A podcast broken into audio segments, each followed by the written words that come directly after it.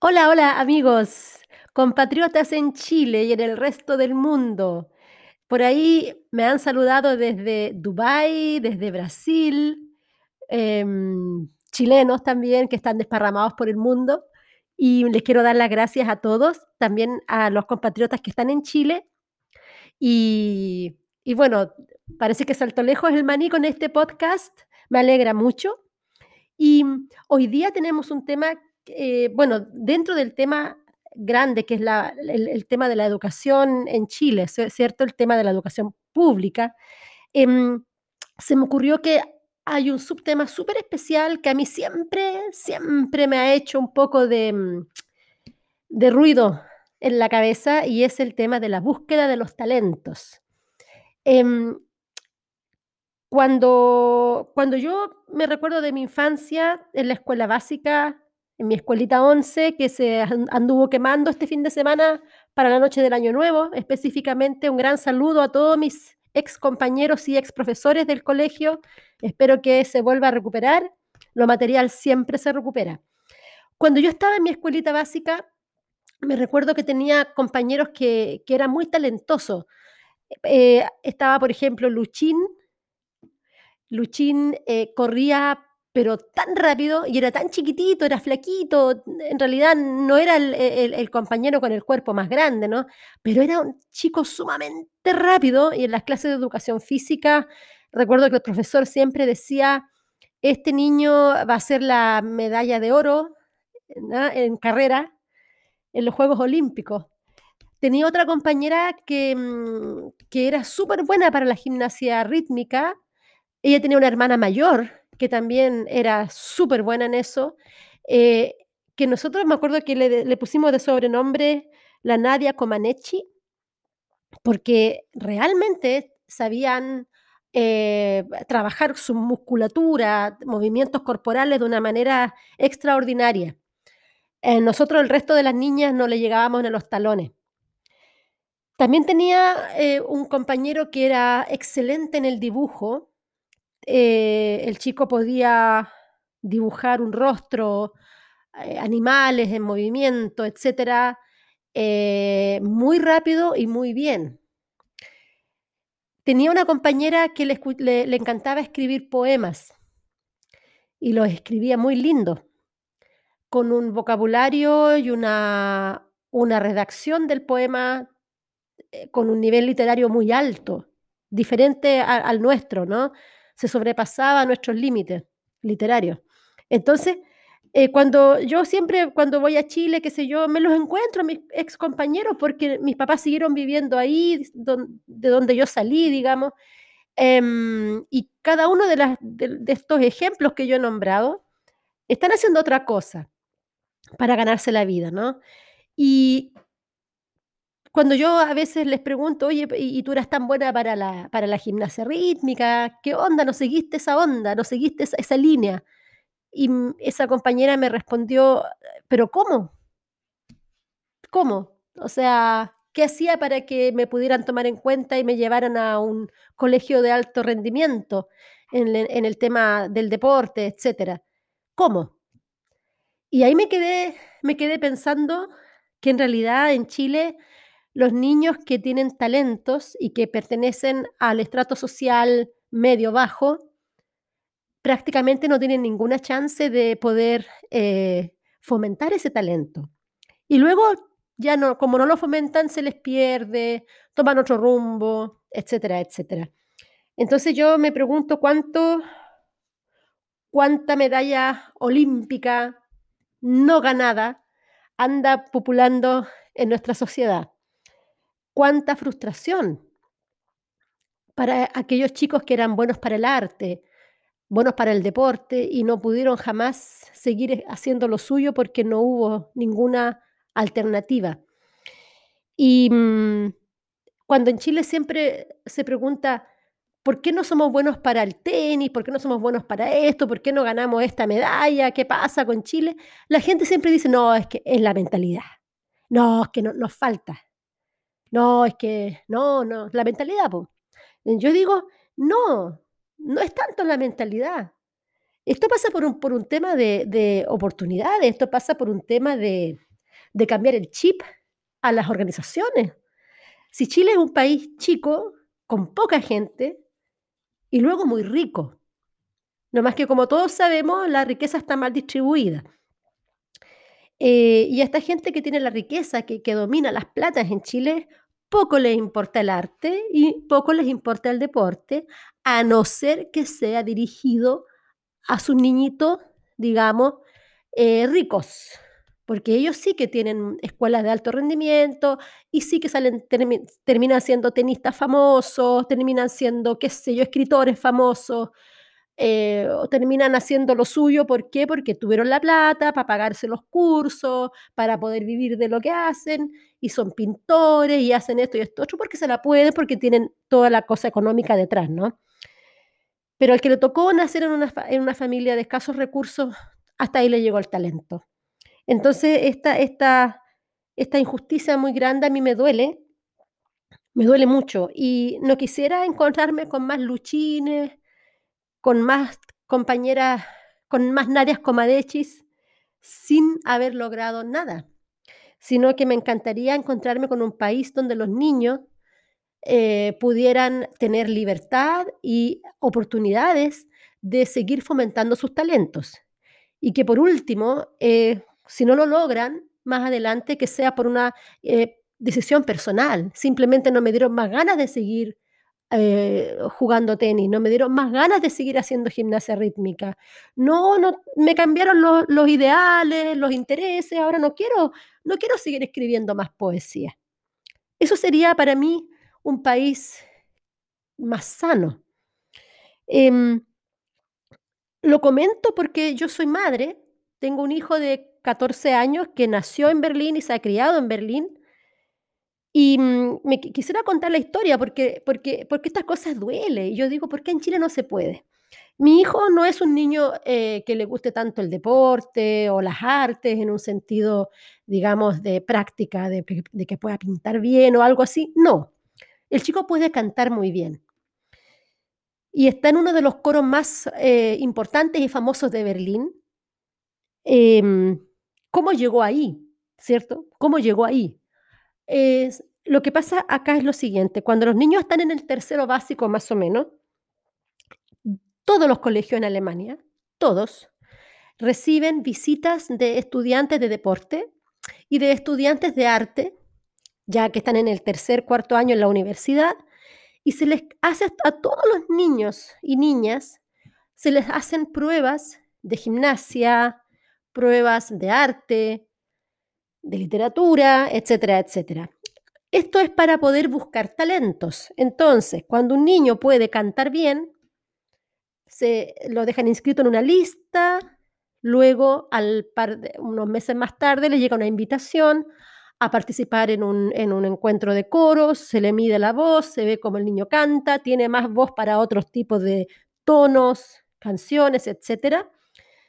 Y si el niño demuestra tener un talento real, entonces lo toman y no lo sueltan. Es decir, el niño recibe clases particulares de coro, participa en un coro, canta, sale al extranjero con su grupo, eh, aparece en videos en internet, en la televisión, le cantan a la canciller, le cantan al papa, etcétera, etcétera. Eh, y todo eso es gratis. Lo mismo sucede con con los niños que son buenos para los deportes o que son buenos para la pintura, reciben todo ese apoyo logístico em, y todo es financiado por el Estado. A no ser que uno como padre y madre diga, mi hijo necesita más, entonces ya uno le paga algo privado, algo particular, pero eso ya es cuento de uno. Los chicos reciben ese ese mínimo de apoyo que les puede llevar a ser personas felices porque, porque no viven con esa frustración de decir, yo era bueno para esto, pero nunca pude, no tuve los medios, porque esa es la típica respuesta de Chile, no tuve los medios. Em, qué hermoso sería que el Estado chileno se hiciera cargo de entregar esos medios, de que los estudiantes de las universidades se pusieran de acuerdo, hicieran este catastro, fueran por los colegios, vean los talentos, los futuros talentos, se les, se les proyecte, se les eduque, se les entregue todo tipo de, herramientas para que estos niños en el, el día de mañana puedan entregar un buen rendimiento al país, pero también a sí mismos, para que no terminen trabajando en algo que no les gusta y no terminen con esa frustración que hace, que conlleva después a que cuando ellos tengan sus propios hijos, les diga, tú tienes que hacer esto porque tienes que hacer lo que yo no pude. Tienes que cumplir el sueño mío. Con lo cual creamos una, una próxima generación de niños infelices porque van a nacer con esa presión de eh, llevar a cabo el talento perdido de la mamá o del papá, cosa que se ve mucho en Chile. Yo tengo muchas amistades, cuando voy, voy bastante seguido, lo veo, lo observo, y hay muchos niños haciendo talleres en cosas que a ellos no les interesa, pero la mamá quiere porque la mamá es una pintora frustrada. O el papá es un futbolista frustrado. Entonces, esas cosas tenemos que irlas evitando, porque en el fin de todo esto, lo único que creamos es una sociedad enferma, infeliz y frustrada. Y cuando somos enfermos, infelices y frustrados, somos presa fácil para la manipulación política. Entonces, estas son piedras de base que conducen a ayudarnos como país. Deberíamos tener un país más contento, más feliz. En Chile, yo vuelvo a repetir, es un país pequeño, podríamos eh, rápidamente cambiar ciertos sistemas. Eh, yo estoy consciente de que mm, hacer cambios magnos, grandes en Chile es muy difícil. Tenemos un sistema neoliberal que lo domina todo. Sin embargo, dentro de, de este gran sistema maquiavélico que tenemos, nosotros podemos generar ciertos matices de cambio. Y uno de estos son estas ideas que podemos robar, que podemos copiar de otros países, porque no está mal. No, no está mal. ¿ya?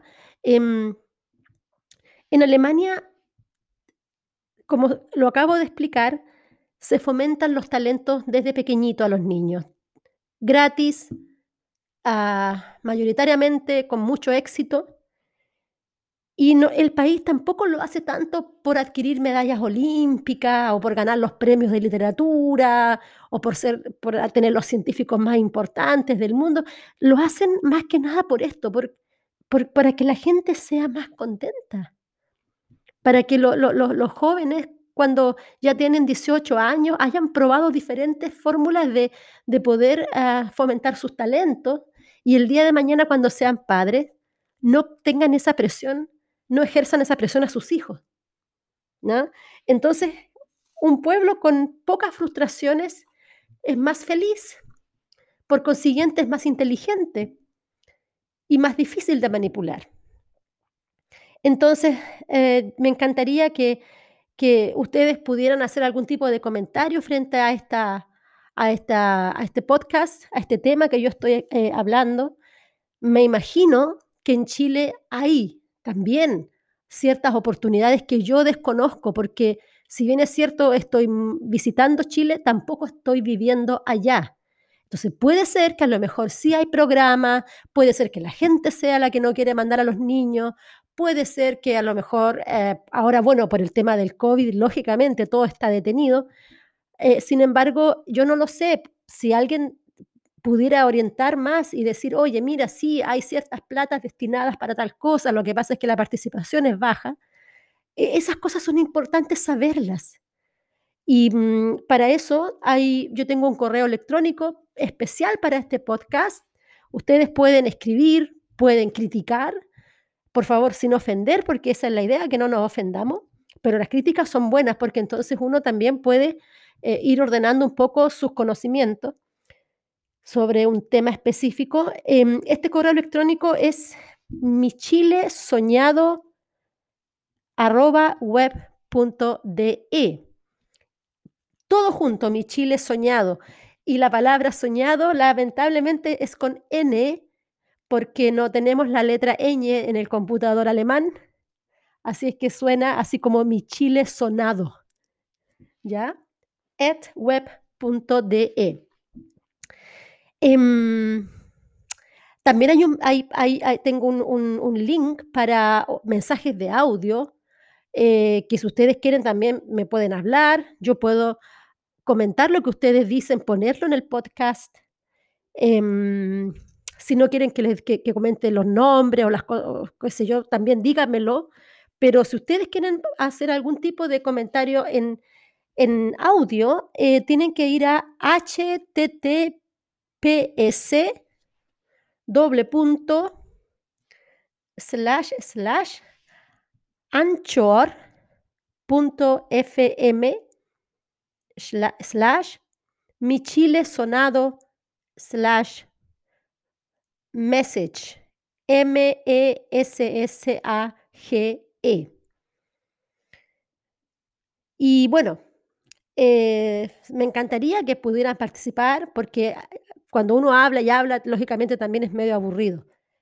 Em, no lo duden escriban lo que quieran, comentemos, tratemos de, crecer juntos y mm, yo insisto que, el tema de los talentos me, quita el sueño, me quita el sueño y yo creo que algún día, cuando yo me vuelva a Chile, porque sé que voy a volver, voy a dedicar tal vez mis últimos años de vida y de salud, si Dios me da hasta ahí vida y salud, en em, trabajar en, esta, en este tema. Porque yo también fui una de esas niñas talentosas que podía escribir tan bonito y todo eso me duró hasta cuando terminé el octavo básico, que ahí recitaba los poemas en el escenario y el aplauso y la cosa, y luego a nadie más le interesó. Entonces me quedé con eso, ¿no? De- de no seguir aprendiendo a escribir. Entonces, bueno, como conozco esto muy de cerca, eh, me- lo quise comentar hoy día. Les agradezco su paciencia para escucharme. Yo sé que tengo una voz horrible, media gangosa y gastada porque hago clases ya desde hace muchos años. Em, pero bueno,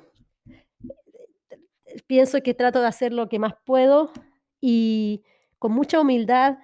Y bueno, agradezco la participación y que me escuchen. Muchas gracias, un gran abrazo y que tengan un excelente día. Adiós.